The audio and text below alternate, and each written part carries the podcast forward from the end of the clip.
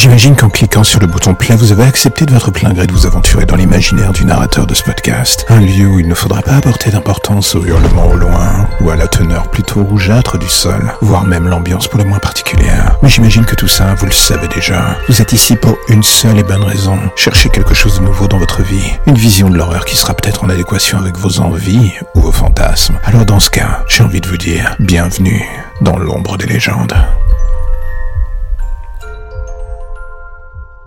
Vous avez déjà eu cette sensation tenace que la personne en face de vous vous veut du mal. Vous savez ce moment où vous êtes seul avec quelqu'un et qu'il y a dans l'atmosphère un je ne sais quoi de puant.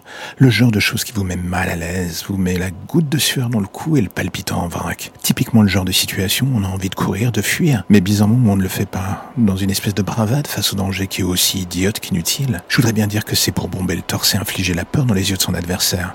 Mais l'on sait très bien que c'est pas le cas. Non, c'est surtout pour mettre sous le tapis sa propre peur et tenter de regagner un peu de stabilité dans son état mental. On fait avec les armes à disposition, on va dire. On cherche du regard d'une assistance, mais l'on voit que, comme bien souvent, soit les gens font semblant de ne pas voir, ou alors sont tellement profondément dans leur monde qu'un signal de détresse de votre part sera toujours un pétard mouillé, quoi qu'il arrive, ils ne le verront pas. Alors du coup, il ne reste que vous et cette menace qui vous fait face. L'affronter physiquement Une bonne option?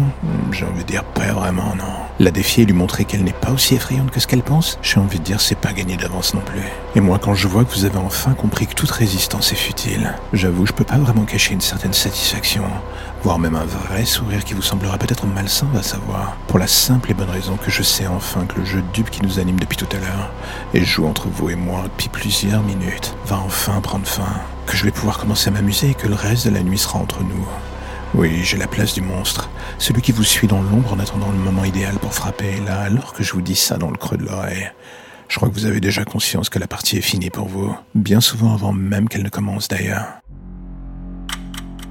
La lumière au bout du tunnel, voilà ce qui vous ramène enfin vers votre petite existence si tranquille. Plus d'ombre, plus d'histoires ou de légendes bizarres. Juste le quotidien qui revient frapper à votre porte en attendant de replonger d'ici demain matin vers de nouvelles zones pour le moins sombres. Vous avez déjà envie de revenir, je le sais, mais patientez. Chaque chose en son temps.